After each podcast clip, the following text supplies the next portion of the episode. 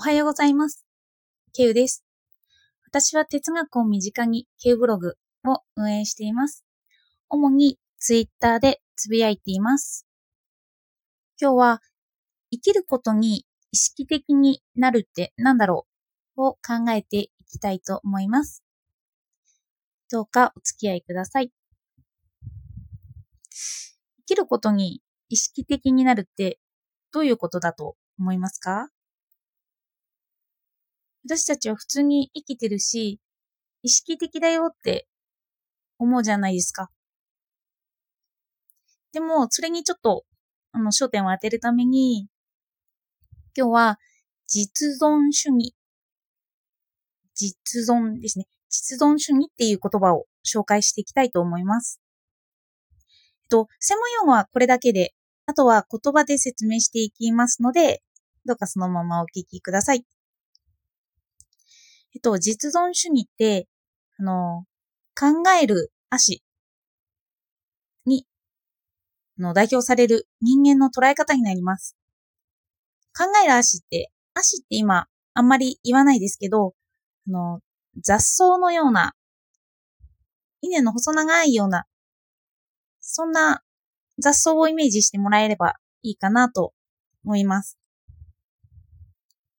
で、なんで人間を足に例えるかっていうと、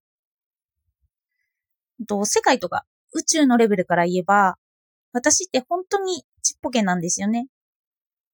あの、気がつかない砂の一粒一粒みたいな感じに、とてもちっぽけです。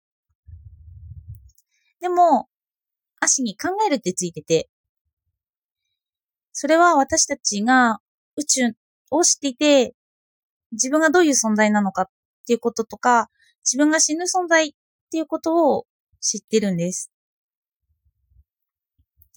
あの、大きなもの、宇宙とか、私がそれに包まれている周りのものは、私のことをあんまり意識ってしないじゃないですか。でも、私は私を意識できています。あの、宇宙は私について何も知らない。でも、私は私のことを知ってるよっていう、そういう思想が実存主義になります。と、もう少し踏み込んで説明していきます。と、あなたは無意識的に何かしちゃいますよね。あの、社会の決まりに従って列に並んだり、あと、他人に敬意を払うべきだと思いますよね。善は正しいって思いますよね。うん、他にもいろいろ社会の規則って出てくるんですけど、私たちはそういうものに従いながら、あの、社会生活をよくしています。でも、ふと、意識的になってみてください。どうして正しいのかなって思いますよね。あの、意識的になると、普段、当たり前のようにやっていることも、謎になってきちゃうんです。一つ一つの出来事に無意識になるっていうのはこういうことで、それは迷惑になるから、だからそんなことは意識しない方がいいとか、まあ、子供の頃から言われますよね。そんなことしちゃダメだって叱られたりします。で、そういうことをもうしなくなっていくんですよね。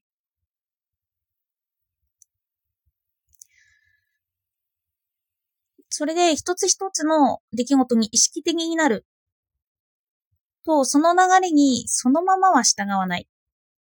流れに逆らうような思想になります。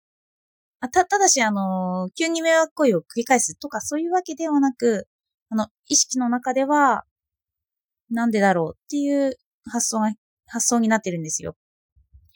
またさらにいきますね。あの、少し前の時代に遡ると、そういう実存主義っていう考え方はあまり広まっていませんでした。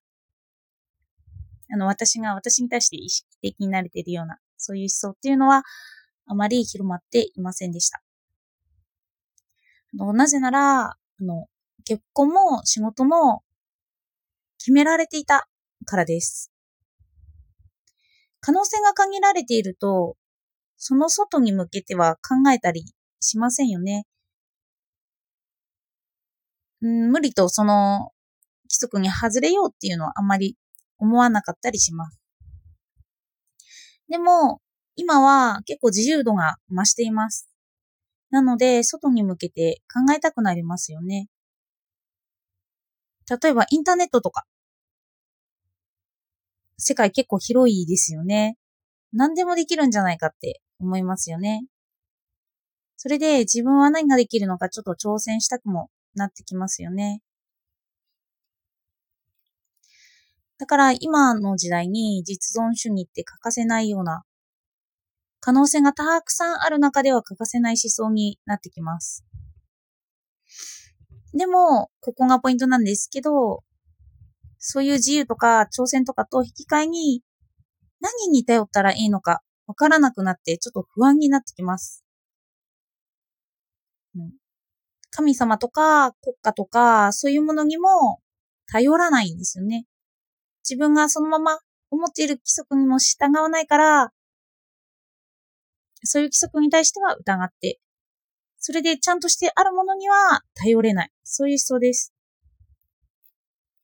それで、この頼れなさを扱った小説として、の私が虫になってしまう物語のカフカの変身とか、そういう話が実存主義にとっての代表されるような物語なんですけど、